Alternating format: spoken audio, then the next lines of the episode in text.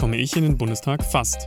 Der Podcast mit Yannick Roh und Yannick Lehn. Oh weia, Yannick, jetzt geht's in die heiße Phase. Ich kann es ankündigen. Es sind nur noch zwei Monate bis zur Bundestagswahl.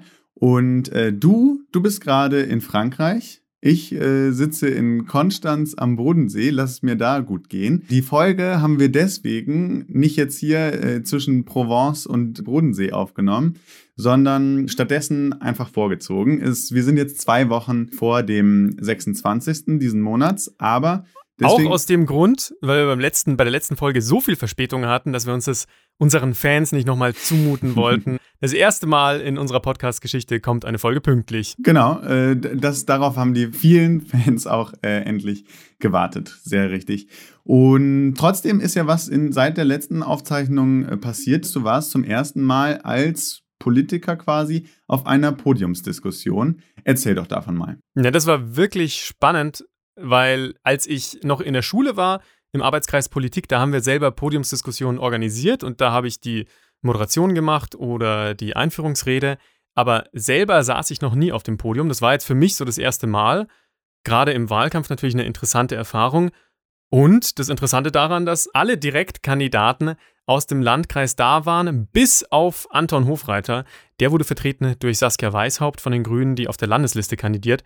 Aber sonst alle Direktkandidaten da, also von der FDP, Freie Wähler, SPD und natürlich auch CSU. Der aktuelle Bundestagsabgeordnete Florian Hahn war auch da und ja, ich würde mal sagen, ich habe mir schon das erste Wortgefecht mit ihm geliefert, weil wenn ich eins nicht haben kann, dann ist es die Scheinheiligkeit und die Heuchelei der CSU. Und als er losgelegt hat im Themenblock Nachhaltigkeit und die besondere Rolle der CSU herausgearbeitet hat, die führende Rolle in puncto Nachhaltigkeit, da konnte ich einfach nicht mehr an mich halten und habe ihm mal meine Meinung gesagt. Sogar sehr deutlich. Also er hat irgendwann gesagt, der Braunkohleausstieg 2038, also der frühere statt 2045, der wurde beschlossen von der Union. Und dann habe ich gesagt, Moment mal, das war aber nicht freiwillig, sondern das war, weil ein paar Aktivisten im Hambacher Wald den Hambacher Wald besetzt haben und erst dann eine Kohlekommission eingesetzt wurde. Und ich konnte es einfach nicht auf mich sitzen lassen, dass der da Halbwahrheiten verbreitet und habe ihm mal meine Meinung gesagt, sogar so sehr, also es war eine äh, Podiumsdiskussion für Schülerinnen und Schüler weiterführender Schulen im Landkreis und der Top-Kommentar war dann Faustkampf zwischen den beiden Links. Zwischen uns beiden, zwischen Florian Hahn und mir wurde ein Faustkampf als Lösung vorgeschlagen, aber wir sind natürlich gewaltfrei und vor allem ist es auch ein Unterschied zwischen dem politischen und dem persönlichen. Politisch sind wir da natürlich überhaupt nicht auf einer Wellenlänge, aber das Wichtigste ist natürlich, dass man danach noch miteinander reden kann. Und äh, was würdest du denn sagen? Du bist da natürlich befangen, aber was würdest du sagen, wer hat da ähm, diesen äh, rhetorischen Schlagabtausch gewonnen? Hast du ihm da äh, ordentliche Breitseite verpasst? Ja, ich würde natürlich sagen, ich habe den gewonnen. Meiner Meinung nach ist es auch nicht so schwer, einen äh, Schlagabtausch äh, mit CSU-Lern zu gewinnen, weil man muss einfach nur das offenbaren oder das entlarven, was sie ja vielleicht manchmal zu beschönigend erzählen. Aber es gibt, glaube ich, auch eine Aufzeichnung von dieser Podiumsdiskussion. Ich versuche mal an diesen Ausschnitt ranzukommen. Das wäre natürlich klasse für alle auf Instagram. Versuche ich mal, das zusammenzuschneiden. Dann könnt ihr selber darüber entscheiden, wer den Schlagabtausch gewonnen hat. Ich habe eben habe ich gesagt, du als Politiker hast zum ersten Mal an einer Podiumsdiskussion teilgenommen. Da habe ich dich Politiker genannt und das ist jetzt natürlich äh, spa eine spannende Frage. Bist du denn Politiker? Denn du hast ja kein Amt, du hast kein Mandat, du bist äh, noch nie als ähm, in irgendeiner Funktion gewählt worden. Du bist zwar schon angetreten bei der Kommunalwahl in Ottobrunn und hast da aber ganz knapp den Einzug verpasst. Aber wir wollten jetzt heute mal die Gelegenheit nutzen und auch eine unumstritten auf jeden Fall richtige Politikerin einzuladen. und ähm, ja, freuen uns sehr, dass äh, Emilia Kirner hier ist. Magst du dich einmal für unsere ZuhörerInnen vorstellen und sagen, wer du bist und wer, was dich zu einer richtigen Politikerin macht? Ja, hallo Yannick und Yannick. Ähm, schön, dass ich da sein darf. Genau, ich bin die Emilia Kirner. Ich bin Stadträtin in Freising und zwar Fraktionsvorsitzende von unserer ÖDP-Fraktion. Ich bin Vorsitzende zusammen mit einem Kollegen von dem Jugendverband der ÖDP, von der JÖ, sitze auch im Landesvorstand von der ÖDP Bayern und ja, habe schon einige Jahre politische Erfahrung hinter mir. Ab wann man jetzt von einer Politikerin sprechen kann, glaube ich, muss jeder selber beurteilen. Ich für mich bin momentan nur Kommunalpolitikerin. Aber du hast ein Mandat inne, da hast du mir schon mal was voraus, das muss man zumindest sagen. Das stimmt, ja. Aber es ist auch kein Parlament, sondern eigentlich nur ein Ehrenamt bzw. eine ja, Bürgervertretung. Okay, das ist ja auch nochmal eine spannende Differenzierung. Äh, Yannick hat hier in den äh, vergangenen Folgen schon oft erzählt, was eigentlich so seine Motivation war, sich in der Parteipolitik zu engagieren. Und dann auch, warum es gar keine zufällige Entscheidung jetzt war, bei der ÖDP einzutreten. Wie war denn da dein Weg und warum hast du dich bewusst für die, oder hast du dich bewusst für die ÖDP entschieden und was waren deine Beweggründe? Ja, so mit 16, 17 habe ich mir überlegt, ich will mich politisch engagieren, ich will irgendwie was verändern und zwar nicht nur mit meinem Handeln, sondern auch mit meinem Engagement. Und ich habe dann wirklich Wahlomaten gemacht, ich habe Parteiprogramme tatsächlich mir auch durchgeschaut und bin dann bei der ÖDP gelandet, weil mich das Konzept einfach am meisten überzeugt hatte. Ich wusste auch gar nicht, wie groß die Partei damals war. Das hat mich auch nicht interessiert. Ich wollte einfach nur eine Partei finden, die gut zu mir passt. Und habe dann da angefangen, bin eingetreten, habe meinen eigenen Jugendverband gegründet in Landshut und ging dann immer so bergauf, genau. Das heißt, die äh, Strukturen eines Jugendverbands, die gab es noch nicht. Und dann hast du gesagt, naja, wenn ich da jetzt anfange, dann will ich das aber auch richtig machen und hast dann gleich die Strukturen quasi selber aufgebaut? Also es gab einen sehr inaktiven Bundesverband und es gab keine Ortsgruppe. Also ich habe eine Ortsgruppe gegründet und bin dann, ich weiß nicht, ein Jahr später oder so, zu der ersten Versammlung von dem Bundesverband, also von der JÖ auf Bundesebene gefahren und habe gesehen, okay, da gibt es ein paar coole Leute, habe ich da reinwählen lassen und seitdem ich in dem Vorstand da bin, machen wir auch wieder richtig viel von der JÖ. Und was waren äh, die Beweggründe, die dich ganz bewusst für die ÖDP haben entscheiden lassen? Also wenn du auch die äh, verschiedenen Parteien verglichen hast und dir auch gar nicht so wichtig war, welche Partei wie groß ist, sondern die Inhalte wichtiger waren, welche Punkte waren es, die dann ausschlaggebend waren? Es war das Punkt, der Punkt Nachhaltigkeit und Umweltschutz, ganz klar. Und es war auch der Punkt transparente, unabhängige Politik. Mir hat es gut gefallen, dass die ÖDP da einen sehr starken Fokus drauf legt ähm, weil immer schon klar war, dass unsere Politik teilweise untergraben ist von einseitigen Interessen und dass LobbyistInnen auch nicht immer so toll sind und das, da setzt sich die EDP sehr stark äh, dafür ein oder dagegen ein und deswegen habe ich mich dafür entschieden. Dann bist du aber nach Freising gezogen, das heißt in erstmal einen anderen Kreisverband von der ÖDP und auch andere Strukturen. Hast du da dann direkt schon dich engagiert oder ist jemand auf dich zugekommen? Nö, also ich habe mich dann umgemeldet, mh, mm, als ich nach Freising gezogen bin, eben auch bei der ÖDP meine Adresse geändert und bin dann ziemlich gut und ziemlich bald in den Kreisverband aufgenommen worden. Habe dann am Anfang schon bei, also wo ich noch gar nicht offiziell Kreisvorstandsmitglied war, wurde ich trotzdem eingeladen bei jeder Kreisvorstandssitzung und war quasi als beratendes Mitglied mit dabei, bis die nächste Wahl eben angestanden ist habe von Beginn an schon gute Verbindungen geknüpft und bin gut aufgenommen worden. Janik hat äh, schon mal erzählt, dass äh, bei ihm in Ottobrunn äh, dass äh, die Altersstruktur relativ äh, hoch ist, also relativ äh, viele ältere Menschen dort ähm, bei der ÖDP aktiv sind. Ähm, wie ist das in Freising? Ist das da auch so? Und wie wurdest du dann da als so junges Mitglied in Empfang genommen? Ich gehöre schon zu den Jünger, Jüngeren, beziehungsweise ich bin die Jüngste jetzt, die jüngste Aktive. Wir haben schon sehr viele Mitglieder, aber diejenigen, die viel bewegen, das sind eher ältere Menschen und ich. ich wurde aber sehr gut aufgenommen, beziehungsweise ich werde sehr viel unterstützt. Ich kann mir voll Gehör verschaffen. Also das ist eher sehr, sehr positiv von meinem Kreisverband und von meiner Kreisgruppe aus. Aber natürlich würde ich mir wünschen, dass noch mehr junge Menschen jetzt in Freising zur ÖDP beitreten. Nach deinem Umzug nach Freising stand dann irgendwann die Stadtratswahl an, also die Kommunalwahlen in Bayern letztes Jahr 2020 war dann schon lange davor für dich klar, dass du da kandidieren willst. Es war ja für dich dann quasi eine Premiere und war vor allem auch klar, dass du danach den Fraktionsvorsitz übernehmen würdest. Tatsächlich haben mir andere Menschen immer mehr zugetraut als ich mir selber. Ich wurde gefragt, ob ich kandidieren will und ich habe mir erstmal gedacht, okay, das ist eine super krasse Sache, keine Ahnung, ob ich das kann. Also ich, das habe ich mir bei jedem Amt in der ÖDP gedacht und auch jetzt bei diesem Mandat. Und Und habe ich mich dafür entschieden, das zu machen, weil ich mir dachte, es ist eine mega coole Chance und ich werde da bestimmt reinwachsen. Und was ganz ausschlaggebend war, ein Kollege von mir, der ist schon sehr lange im Stadtrat und der hat einfach Erfahrung und er kann mich an die Hand nehmen. Und es war dann eine sehr, sehr gute Zusammenarbeit, weil es auch sehr auf Augenhöhe war und dies mit dem Fraktionsvorsitz. Es gibt halt, es gab bei uns drei Posten zu vergeben also wir sind drei Stadtratsmitglieder der ÖDP von 40 und wir haben quasi einmal den Fraktionsvorsitz, den stellvertretenden Fraktionsvorsitz und wir haben dann auch nochmal einen Referentenposten. Und ich wollte eigentlich ursprünglich den Referentenposten machen, das auch eine, ja, eine gute Aufgabe ist. Aber da hat dann die Stadt bzw. unser Oberbürgermeister gesagt, hm, ob das so gut passt, weiß er nicht, ist er nicht so dafür. Und dann musste ich quasi gezwungenermaßen den Fraktionsvorsitz übernehmen, was im Nachhinein aber tatsächlich die bessere Wahl war, weil als Referent ist man halt sehr in seinem Sachthema drin. Aber als Fraktionsvorsitzende wird man halt auch oft zu gesellschaftlichen Veranstaltungen eingeladen. Und das ist eigentlich ziemlich cool, weil da kann man sich dann bekannt machen und kann Leute kennenlernen, Meinungen kennenlernen. Und gerade für so jemand, der noch irgendwie am Anfang seiner Karriere steht, ist es, glaube ich, eine gute Chance, bekannt zu werden und ja, Erfahrungen zu sammeln. Ihr habt dann ja bei der Kommunalwahl euer Ergebnis im Vergleich zu 2014 um 1,8 1 Prozentpunkte gesteigert. Glaubst du, das war auch ein bisschen dein Verdienst als junge Spitzenkandidatin?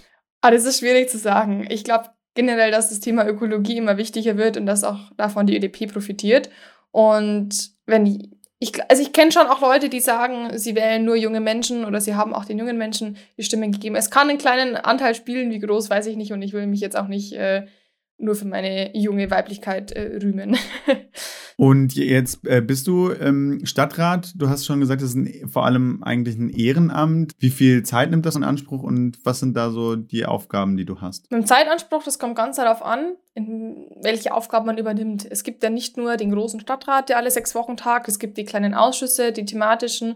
Und da gibt es noch Arbeitsgruppen, Informationsveranstaltungen, gesellschaftliche Events. Also das ist sehr, sehr unterschiedlich und ich kann es ehrlich gesagt auch noch nicht beurteilen, wie viel es ist, weil jetzt Corona war und ganz viel ausgefallen ist.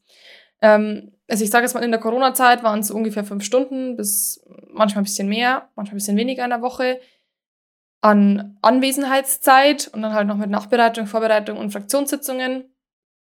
Ähm, es wird wahrscheinlich in der, in der, Zukunft eher mehr, weil ich gerne auf so Veranstaltungen gehe, gesellschaftliche, auf Jubiläumsfeiern, Eröffnungen, Kulturveranstaltungen und dann wird es eher mehr, dann werden auch noch mehr Abendtermine dazukommen. Die wären jetzt schon teilweise geplant gewesen, wurden wieder abgesagt. Also das ist gerade noch so, noch nicht äh, im Normalzustand, wie es normal wäre. Da könnte man jeden Abend woanders hingehen im Normalzustand. Kriegst du dafür auch die wichtigste Frage, ein Erfrischungsgeld? Wenn ich auf solchen Veranstaltungen bin, ist es wohl schon üblich, dass wir Verpflegung bekommen was das Geld betrifft vom Stadtrat, ich bekomme Sitzungsgeld und ich bekomme eine kleine Aufwandsentschädigung. Also das ist schon auch für eine Studentin schon auch Geld, ähm, das man verdienen kann. Aber das schwank, schwankt auch von Monat zu Monat. Das hängt davon ab, wie lang die Sitzungen sind. Und aber es ist ein guter Zuverdienst, von dem ich aber auch ähm, 30 Prozent an die ÖDP wieder spende. Ist das die Idee bei der ÖDP, dass es insgesamt so passiert oder ist das deine bewusste eigene Entscheidung gewesen? Das war tatsächlich eine Voraussetzung, weil wir das auf Stadtebene und auch auf Kreisebene immer schon so gemacht haben, um unseren Wahlkampf zu finanzieren. Und es war mir von vornherein klar, dass ich so viel spenden muss. Ich kann mir Kommunalpolitik im Alltag gar nicht so richtig vorstellen. Welche Entscheidungen werden denn da besprochen? Sind das äh, zum Teil auch große Hebel, die man da hat? Oder geht es da vor allem eher um kleinere, wirklich ähm, lokale und vielleicht auch sogar banale Fragen? Es gibt ziemlich viel banale Fragen, ja. Es gibt aber auch große Sachen, die wir beschließen. Also die zwei Sachen, ich glaube, die, oder die, sagen wir mal, die drei Sachen, die am meisten Hebel haben, sind Schulen, Infrastruktur, Verkehr und das Bauwesen. Also wir beschließen, ob etwas gebaut werden darf oder nicht. Beziehungsweise wir entscheiden eigentlich eher rechtlich, aber wir haben auch so ein bisschen Spielraum. Wir entscheiden, ob eine neue Straße gebaut wird oder nicht, ob ein neuer Fahrradweg gebaut wird oder nicht. Und wir bekommen immer die aktuellsten Informationen über Schulen, wo die gebaut werden, wie die aussehen.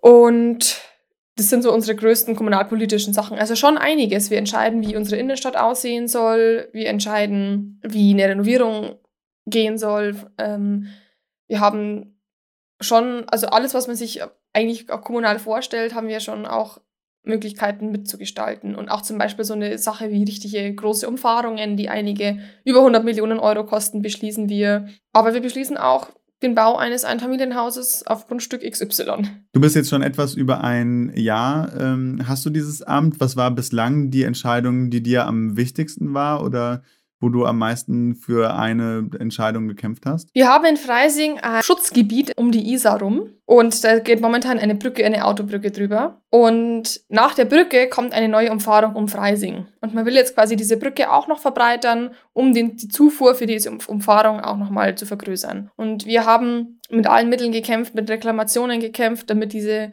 Verbreiterung, die auf dem Schutzgebiet ist, also die würde quasi dazu führen, wenn die kommen würde, dass mehr Schutzgebiet abgeholzt wird. Wir haben sehr stark dafür gekämpft, dass es nicht passiert mit anderen Parteien. Hat leider nicht geklappt, es war sehr knapp und wird gebaut wahrscheinlich. Ist das dann sehr frustrierend oder sagst du, äh, okay, dann müssen wir bei der nächsten Entscheidung, die uns wichtig ist, einfach noch, noch mehr kämpfen?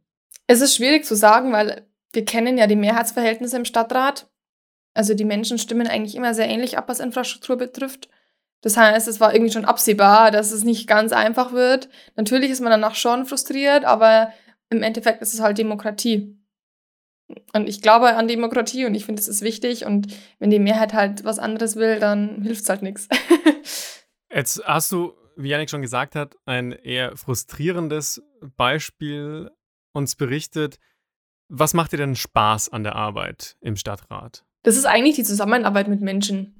Also ich finde politische Diskussionen spannend und es gibt ja auch super viele Leute im Stadtrat, die sich für meine Ideale einsetzen. Und auch diese junge Gruppe von jungen StadtratInnen ist sehr gut vernetzt. Äh, wir gehen auch oft mal gemeinsam ein Bier trinken oder so. Also diese Connections machen schon Spaß, auch jetzt, wenn es wieder losgeht, so Veranstaltungen, Menschen kennenzulernen und einfach ein ein offenes Ohr zu haben für die Anliegen von den BürgerInnen. Man bekommt auch immer dann Briefe und E-Mails von denen, ist schon auch cool. Ich habe auch noch mal eine ganz pragmatische Frage. Auch das ist natürlich für Menschen, die jung sind und in die Politik wollen, vielleicht eine relevante Frage, weil ich mir vorstellen würde, okay, wenn ich mich jetzt sechs Jahre verpflichten würde, ein Amt innezuhalten, ich, ich wusste, glaube ich, noch zu keinem Zeitpunkt in meinem Leben, außer vielleicht ganz früher, als meine Eltern jetzt nicht irgendwie vorhatten, wegzuziehen. Aber seit ich erwachsen bin, ähm, wollte ich, glaube ich, noch nie sechs Jahre in die Zukunft planen. Du hast jetzt äh, für sechs Jahre dieses Amt übernommen. Wenn du jetzt doch irgendwie mal wegziehen wolltest, ginge das oder macht es dir auch wirklich gar nichts aus, so lange dich jetzt dazu zu verpflichten, zu sagen, äh, doch, ich möchte hier auch mich kommunal in meiner aktuellen Heimat so einsetzen. Ich glaube, ich bin ein bisschen anders als unsere Generation. Unsere Generation will sich nicht festlegen, will viel reisen, will hier mal ein Praktikum machen. Ich bin da anders. Ich bin eigentlich am liebsten, wohne ich an einem Ort und fahre dann immer kurz woanders hin. Ich bin ein sehr beständiger Mensch und mir hat es in Freising gut gefallen. Ich habe hier meinen Freundeskreis aufgebaut, ich habe hier meine Nachhaltigkeitsbubble, meine Menschen äh, kennengelernt. Oh, und für mich war das nie das Problem, weil ich immer wusste, wenn es mir hier irgendwo gefällt, warum soll ich weggehen? Also, es klingt jetzt sehr alt, aber für mich war das eigentlich nie ein Thema. Wenn es mir wo gefällt, warum soll ich dann weggehen? Wenn ich hier meine Freunde habe, mir die Stadt gefällt, why not? Und es ist schon so, wenn man das Amt dann nicht mehr macht, wenn man wegzieht, dann muss man halt auch austreten. Wenn du dann vorzeitig austreten würdest, dann gäbe es einfach einen Nachrücker oder eine Nachrückerin von der ÖDP, die deinen Posten übernehmen würde, oder? Ja, genau. Ich habe auch zum Beispiel keine Möglichkeit, wenn ich jetzt ein Kind bekommen würde, zu pausieren. Das geht auch nicht. Ah, achso, also man, man kann nicht einfach so pausieren mal für Elternzeit als, als Stadträtin. Nein, es gibt einen Gesetzesentwurf auf Landesebene, also in Bayern, das die Grünen eingebracht haben, wo es eben darum ging, man kann mal für ein Praktikum pausieren, man kann sich auch Elternzeit nehmen, das geht alles nicht. Also entweder wälzt man es dann auf seine FraktionskollegInnen ab, die dann für dich die Ausschüsse übernehmen können. Aber zum Beispiel, ich bin im Aufsichtsrat der Stadtwerke, das kann man nicht abtreten. Also wenn ich jetzt schwanger werden würde, dann würde ich da einfach nicht teilnehmen. das ist halt schon blöd. Aber das ist eher ein systematisches Problem und nicht mein persönliches Problem. Nee, klar, aber es ist ja natürlich äh, gut, das anzusprechen, ne? weil das war mir jetzt so davor auch noch nicht bewusst. Und wäre das da eine Lösung, dass man zum Beispiel auf Online-Sitzungen umschwenkt, also dass die Person, die dann eben, klar, ich meine jetzt in dem Moment, wo du das Kind bekommst, ist natürlich schwierig, aber in, in den Wochen, in den Monaten danach, während der normalen Elternzeit, auch für Väter natürlich, die in Elternzeit sind, gäbe es die Möglichkeit, an Online-Sitzungen teilzunehmen, wenn der Stadtrat das beschließt? Wir hatten vor ganz kurzer Zeit diese Diskussion über Online-Sitzungen und wir haben sehr hitzig diskutiert, in mehreren Ausschüssen diskutiert. Wir haben uns jetzt gegen Hybrid-Sitzungen entschieden. Ähm, das wäre, es ist seit kurzem in Bayern möglich. Es ging jetzt vor einem halben Jahr noch nicht, aber man hat dieses, äh, diese Gesetze geändert und man kann jetzt seit kurzem, seit ein paar Monaten auch Hybrid-Sitzungen machen im Stadtrat. Haben wir aber, also wurde abgelehnt. Weil halt die, die, also die Begründung war, das ist eine Ehre, dazu teilzunehmen, das sollte schon vor Ort sein, was soll er nicht irgendwie dann im Urlaub dann teilnehmen und ähm, man soll seine Verantwortung ernst nehmen. Also Urlaub ist dann ja das eine Beispiel, aber äh, wir haben ja jetzt gerade schon auch über, über Themen gesprochen, wo das dann vielleicht doch eher eigentlich sehr praktisch ist. Du forderst auch auf deiner ähm, Homepage, um auch Frauen das äh, zu ermöglichen, an der Politik zu partizipieren. Äh, Schaffung besserer Bedingungen äh, auch für kommunale Gremien, Stadtrat, Gemeinderat durch Betreuungsmöglichkeiten und familienfreundliche Sitzungszeiten. Was, was heißt das? Also sind die Sitzungszeiten jetzt so, dass es eher schwierig ist, um das mit Familie auch zu vereinbaren? Die meisten Sitzungen sind abends, ab 17 Uhr oder auch ab 19 Uhr. Und finde mal einen Kindergarten, der dann da offen hat. Das nächste ist, teilweise sind, ist die Sitzungslänge Open End. Also wir haben Sitzungen, die dauern fünf Stunden und mehr am Stück. Das heißt, wenn man ein Kind hätte, kann man nicht sagen, ich bin jetzt zwei Stunden weg, gebe mein Kind zwei Stunden ab, sondern ich bin weg und dann hat man echt ein Problem. Und es sind dann einfach solche kleine Dinge, die in dieser Kommunalpolitik einfach nicht berücksichtigt werden. Und das ärgert mich. Ich bin ja Gott sei Dank noch nicht betroffen. Ich habe noch kein Kind. Aber ich finde, es ist, wenn man mehr Frauen in die Politik bringen will, dann muss man auch die Bedingungen dafür schaffen. Und es ist einfach so, es geht nicht nur um Kinder, es geht auch um die Care-Arbeit im Allgemeinen. Vielleicht hat man ja einen Angehörigen, der gepflegt werden muss. Und da kann man vielleicht auch nicht immer zu jeder Zeit an Sitzungen teilnehmen. Sich mal zu überlegen, welche Sitzungszeiten denn am familienfreundlichsten wären, das ist doch mal ein erster Schritt. Das ist dann strukturell ja auch einfach ähm, erschwert es Frauen, sich parteipolitisch zu engagieren. Das äh, zeigt sich auch anhand der Zahlen. Also äh, der Frauenanteil von den Mitgliedern der im Bundestag vertretenen Parteien war äh, Ende letzten Jahres bei 28,4 Prozent nur. Hast du da äh, Erklärungsversuche, woran das liegt, dass sich Frauen äh, parteipolitisch einfach auch weniger engagieren als Männer? Ja, das ist ja ein systematisches Problem. Politik war immer schon männlich. Politik war immer eine Männerdomäne, die je kommunaler es wird, basiert halt auch viel auf so auf Spätzelwirtschaft und so. Vielleicht ist nicht mehr so schlimm wie früher, aber man hat trotzdem noch vielleicht dieses Bild, man muss viele Leute kennen und auch gerade auf kommunaler Ebene, man wählt ja nach Bekanntheitsgrad. Und Männer, die vielleicht in Führungspositionen sind, die selbstständig sind, die viele Leute kennen, werden auch eher gewählt. Und Frauen haben sich in der Vergangenheit immer zurückhalten müssen und wurden nie so empowered, dass sie auch Führungsverantwortung übernehmen können. Und das ist ja nicht nur in der Politik, das ist der Wirtschaft genauso. Und Politik braucht auch Menschen, die gerne in der Öffentlichkeit stehen, die viel von sich halten, die selbstbewusst rüberkommen. Und das ist halt leider immer noch so, dass eher Männer so denken. Ja, ich kann alles. Ich, es ist ja mein, mein Beispiel ist das Beste. So, ich habe, hätte nicht gedacht, also ich hätte, ich bin nicht zu meinem Kreisverband gegangen und habe gesagt, ey, ich bin die Beste, nehmt mich, ich will unbedingt auf Listenplatz 1, sondern ich wurde gefragt und habe dann erstmal überlegt. Und ich glaube, Frauen denken erstmal drüber nach, was sie vielleicht nicht können und wägen ab, bin ich gut genug.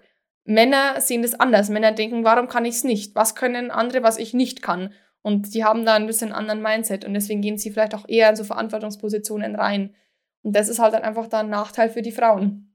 Ich habe auch gesehen, auf kommunaler Ebene auf der CSU-Liste stand zum Beispiel auf Platz zwei eine Frau. Jetzt haben wir aber vier CSU-Männer im Stadtrat. Krass, also die anderen wurden vorgehäufelt. Die Frau wurde explizit nach hinten gewählt, beziehungsweise vielleicht durch Nichtwählen wurden die Männer dann vor ihre Position gehäufelt. Krass. Ja. Und auch bei der SPD ist ähnlich. Die hatten auch auf Platz zwei eine Frau und die haben drei Männer jetzt drin sitzen. Auf welchem Platz bist du denn angetreten? Warst du auf Platz eins? Nein, ich war auf Platz zwei der Oberbürgermeisterkandidat, mein Stadtratskollege und langjähriges Stadtratsmitglied, der war auf Platz 1. Aber bei dir kam es zumindest dann nicht dazu, dass andere vor deinem Platz gehäufelt wurden. Doch, es gab einen sehr bekannten, also mein anderer Stadtratskollege ist ein sehr bekannter Aktivist gegen die dritte Startbahn, war da lange Sprecher. Und der wurde von Platz 5 auf Platz 2 hochgewählt. Ich wurde auf Platz 3 gewählt. hab's Gott sei Dank geschafft, aber das liegt jetzt nicht an meiner Person. Das liegt daran, er ist super bekannt unter den StartparkgegnerInnen und ist einfach aufgrund seiner Bekanntheit gewählt worden. Was auch nicht schlimm ist, ist ja voll okay. Er hat sehr viel erreicht schon in seinem Leben. Und wie sieht dann allgemein die Geschlechterverteilung bei euch im Stadtrat aus? Also von den anderen Parteien auch? Wie sind da die Prozentzahlen? Leider sehr schlecht. Also ich glaube, wir haben 10 oder 11 Frauen von 40. Also so grob bei 25 Prozent. So wie im Bundestag dann, oder? Genau, im Bundestag ist es tatsächlich auch ähm, ähnlich im aktuellen äh, Bundestag ist der Anteil an Frauen bei 30,7 Prozent. Und damit, obwohl der an Frauenanteil eigentlich sukzessive gestiegen war die letzten Jahre, wenn auch immer kleine Schritte, ist er jetzt um 6,5 Prozentpunkte gefallen. Das liegt auch an, zu großen Teilen an der AfD, die nur einen Frauenanteil von 10,8 Prozent hat. Positiv zu erwähnen sind da vielleicht die äh, Grünen, die einen Frauenanteil von 58,2 Prozent gerade haben. Und auch die Linke hat einen äh, Frauenanteil von 53 Prozent. Was wären denn so Stellschrauben, die du dir vorstellen könntest, ähm, wie man da auch was, du hast eben das Stichwort Empowern äh, genannt. Wo wären Stellschrauben, wo man Frauen empowern könnte? Sich mehr zu engagieren? Erstens mal müssen die Bedingungen verbessert werden. Wie vorher erwähnt, wir brauchen familienfreundliche Sitzungszeiten, wir brauchen Betreuungsmöglichkeiten, wir brauchen gerechte Entlohnung für die, für die Arbeit, die man macht. Wir brauchen vielleicht auch Sicherheiten, was Sozialversicherung und was Rente betrifft zum Beispiel. Es darf einfach, es muss ein sicheres soziales Netz sein, damit Frauen da reingehen. Und dann brauchen wir noch starke Frauen an der Front, die Vorbilder leben, wenn wir sowas haben, dann ist schon viel passiert. Aber der Weg dahin ist noch sehr lange. Und wir müssen vielleicht auch in den Schulen mehr ähm, Frauen fördern. Es gibt zwar auch diese Girls Days, aber es wird noch viel zu wenig gemacht. Ich habe damals in der Schule auch zum Beispiel mir nicht zugetraut, in den naturwissenschaftlichen Zweig zu gehen und studiere jetzt Chemie. Also trotzdem, dass meine Familie ähm, uns immer, meinen Bruder und mich immer gleich behandelt hat, habe ich irgendwie nicht so viel von mir gehalten und oder habe mir nicht so viel zugetraut und das müssen wir einfach ändern, schon so jung, weil wenn man sich jung einfach viel mehr zutraut, dann kann man auch eher in Verantwortungen gehen und vielleicht auch Frauen ausbilden, dass sie, dass sie eine Stimme haben, dass sie nicht, wenn sie reden, dass sie da nicht schrill und wütend sind, sondern dass oder dass sie auch wütend sein dürfen, dass sie auch laut sein dürfen und dass sie auch dominant sein dürfen. Wenn man diese Charaktermerkmale bei Frauen auch fördert, dann kann man es vielleicht schaffen, dass sich die Frauen auch eher trauen. Bislang heißt dann oft, dass, sie, dass Frauen so hysterisch sind, wenn sie sich auch ähm, äh, sehr gut begründet aufregen, ja. Ja, und das ist unsere Gesellschaft. Männer, die laut sind, die sind dann dominant und willensstark und mutig. Und Frauen, die dann mal laut werden, sind immer hysterisch und haben Stimmungsschwankungen und sind hormonell irgendwo. Das spielt da alles mit rein. Und das hm. ist halt super schade, weil wir brauchen einfach Frauen sind keine Minderheit. Wir machen hier keinen, keinen Minderheitenschutz, sondern Frauen sind genauso viele oder vielleicht sogar einen Ticken mehr als Männer. Und wir brauchen gleiche Rechte für alle. Und wenn Frauen mitentscheiden, dann kann es auch die Bedingungen geben. Ist ja klar, jemand, äh, der noch nie ein Kind geboren hat, denkt vielleicht bei den Sitzungszeiten nicht unbedingt an oder an kinderfreundliche Familienzeiten oder denkt nicht an kurze Sitzungen, die vielleicht nicht bis vier Uhr nachts dauern. Und jemand, der das schon miterlebt hat, der kann dann vielleicht auch für diese Bedingungen sorgen. Ja.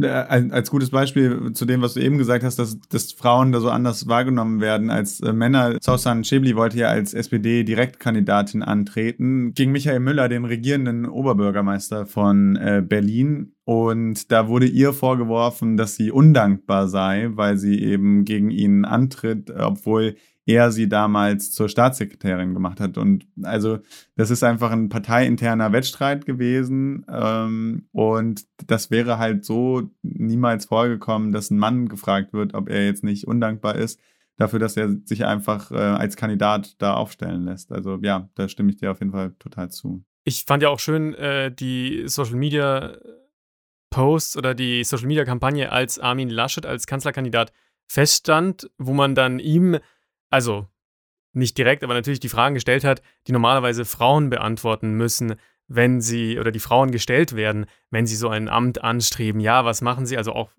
Annalena Baerbock wurde das ja äh, gestellt, diese Fragen oder vorgeworfen. Ja, was, was macht man dann mit den Kindern und so weiter und so fort? Wie kriegt man das überhaupt hin mit Familie? Und äh, das hat eben auch diese noch herrschende Ungleichheit zwischen den beiden Geschlechtern gezeigt. Und da müssen wir Männer uns auf jeden Fall an die Nase packen, dass wir eben auch das Bewusstsein, wie du es schön gesagt hast, dass man dieses Bewusstsein hat für Themen oder Fragestellungen, an die man nicht denkt, weil klar, ich werde selber kein Kind auf die Welt bringen und dann muss man trotzdem so empathisch sein, sich vorzustellen, wie das ist für die, die das tun und die trotzdem Politik machen wollen.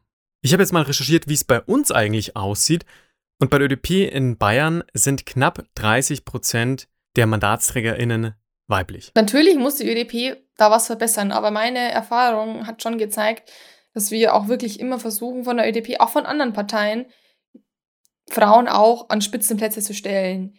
Ich glaube, das Problem ist auch, dass es gar nicht so viele Frauen gibt, die sowas machen wollen. Also wir empowern alle Frauen, die da sind, so gefühlt, aber es gibt einfach nicht genügend. Es trauen sich nicht genügend Frauen und da muss man halt irgendwie ansetzen. Man muss auch ansetzen mit paritätischen Listen.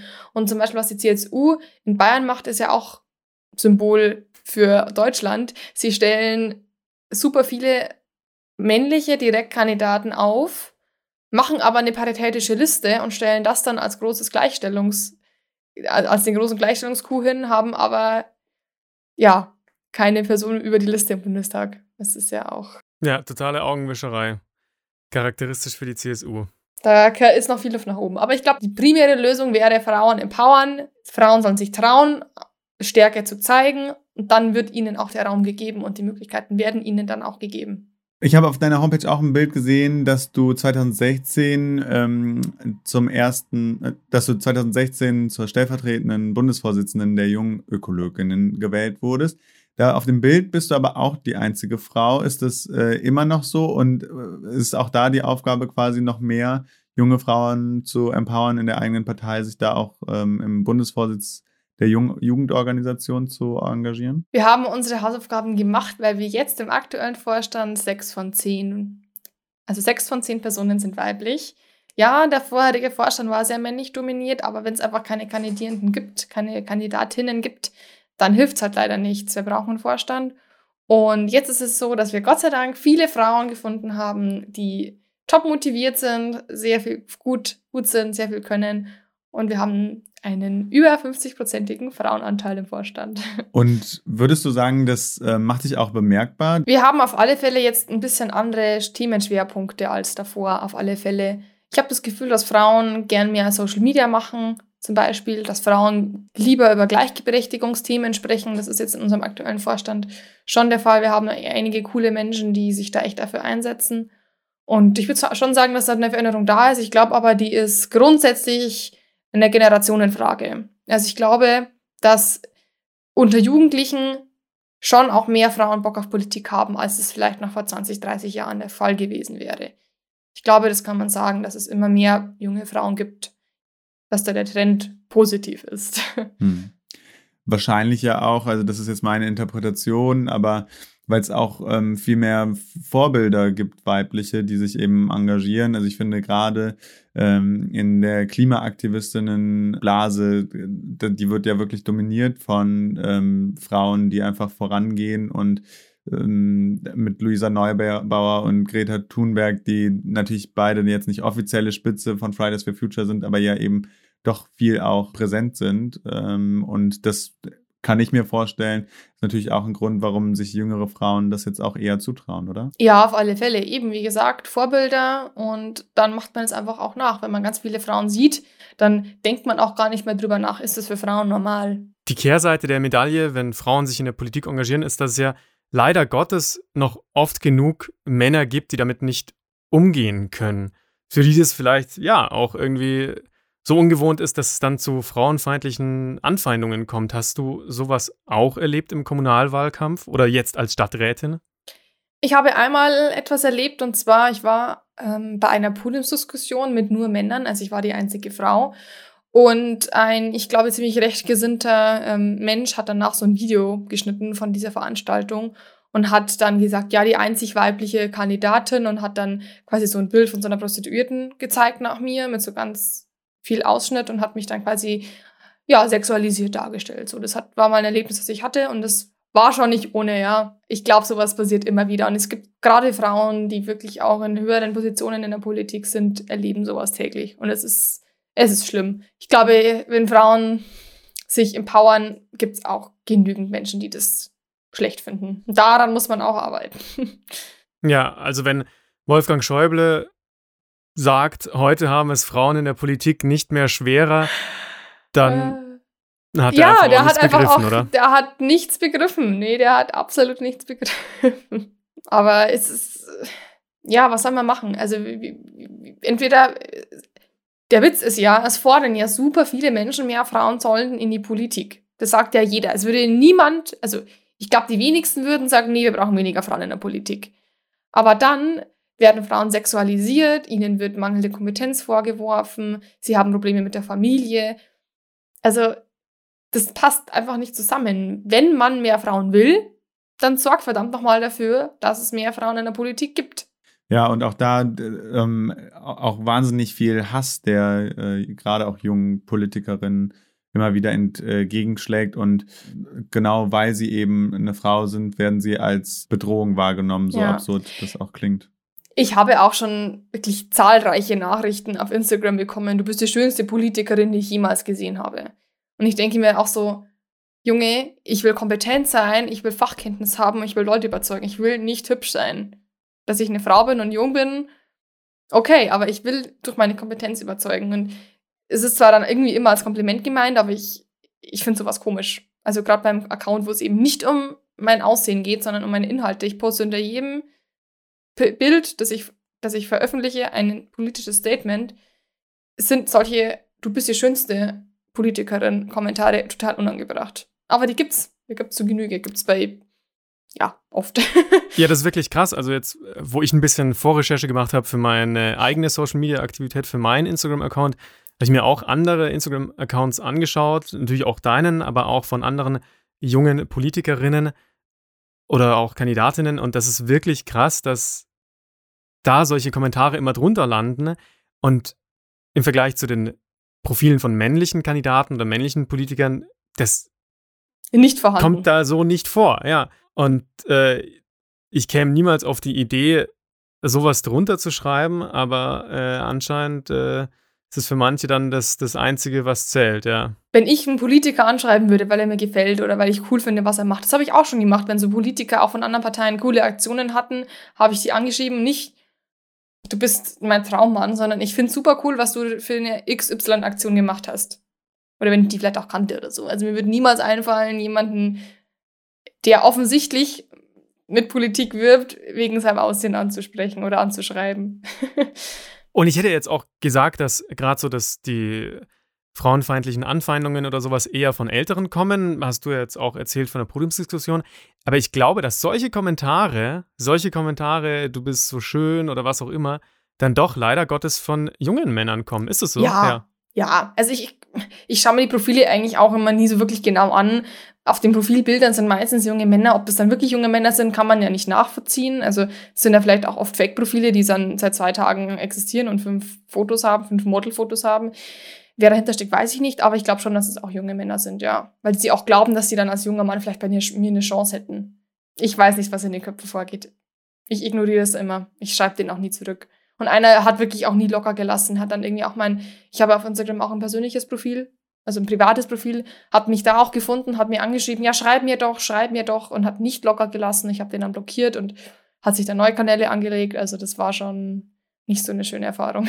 Ja, wirklich äh, unangenehm und es zeigt, du hast es eigentlich jetzt schon sehr gut ähm, dargelegt, dass es sowohl von den Strukturen, die vorgegeben sind und die festgefahren sind über in den letzten Jahrzehnten dieser Bundesrepublik, äh, dass es da schwierig ist. Und äh, dann kommt hinzu noch, dass man als Frau, die in der Öffentlichkeit steht und die in der Öffentlichkeit ähm, ihre Meinung ähm, kundtut und dafür kämpft, dass einem dann auch noch erschwert wird, dadurch, dass man mit Hass und Sexualisierung zu kämpfen hat. Ja, und es wird auch, ich habe dann auch teilweise versucht, Nein zu sagen und es wird auch dann ein Nein nicht akzeptiert. Nein, schreib mir bitte nicht mehr. Wird nicht akzeptiert. Ja, aber wir würden so gut zusammenpassen. Aber das ist, das ist scheiße. äh, naja. Krass. Aber wir werden, wir werden, ähm, ich, ich werde mich dann davon nicht abhalten lassen. Im Gegenteil. Äh, ich werde weitermachen und ich werde mich nie verstecken. Und es ist auch dasselbe Thema beim Klimawandel. Ja, man kämpft irgendwie gegen Windmühlen, aber den Kopf in den Sand stecken ist für mich persönlich keine Lösung. Noch nicht, vielleicht irgendwann dann mal, aber noch nicht, weil ich nicht einfach aufgeben will. Und nur weil solche Steine, die in den Weg gelegt werden, die jetzt bei mir wirklich sind kleine Steine. Es stört mich eigentlich nicht. Es stört mich schon, aber es war irgendwie auch erwartbar. Nur weil es diese kleinen Steine gibt, heißt es nicht, dass ich aufhören werde. Ich werde dann eher noch vehementer dafür eintreten, dass sowas nicht mehr passiert. Ich glaube, das war ein ziemlich gutes Schlussstatement, oder? Das ist eigentlich die beste Re Reaktion, um den Leuten zu zeigen, dass sie eben keine Chance haben mit ihrem Verhalten. Ne? Ja, klare Kante zeigen und es auch öffentlich machen. Ich habe auch teilweise Screenshots gemacht, vielleicht veröffentliche ich das irgendwann mal. Ja, das machen auch Frauen. Ich folge auch Accounts, wo immer wieder Frauen sowas posten und ich finde das erschreckend. Wirklich erschreckend. Und sich das zurückzunehmen und nicht zu verstecken, ist, glaube ich, die allerbeste Lösung. Ja. Insofern muss man, glaube ich, ganz unabhängig von der Parteipolitik sehr äh, dankbar sein, dass du das auf dich nimmst und da diese klare Kante eben zeigst und dich engagierst und dich davon nicht abbringen lässt. Danke. Vielen Dank, Emilia, dass du heute zu Gast warst bei uns im Podcast Wie komme ich in den Bundestag? Fast ich wünsche dir auch, dass du es reinschaffst. Vielleicht sehen wir uns Ende September in Berlin wieder. Wie kann man dir denn bis dahin folgen auf Social Media, um über deine politische Arbeit mehr zu erfahren? Am besten auf Instagram unter uidp-emilia oder ihr schaut auf meiner Website vorbei, emilia-kirner.de. Wird bestimmt auch in den Shownotes verlinkt und da poste ich immer meine aktuellen Themen und politische Inhalte. Vielen Dank, Emilia, dass du dabei warst. Und äh, Janik, du hast es schon gesagt, wenn ihr beide es in den Bundestag schafft, dann freue ich mich, wenn ihr hier nach Berlin kommt und wir zu dritt mal ein Bier trinken gehen. Danke auch. Vielleicht geht es auch außerhalb von Berlin. Danke fürs Gespräch.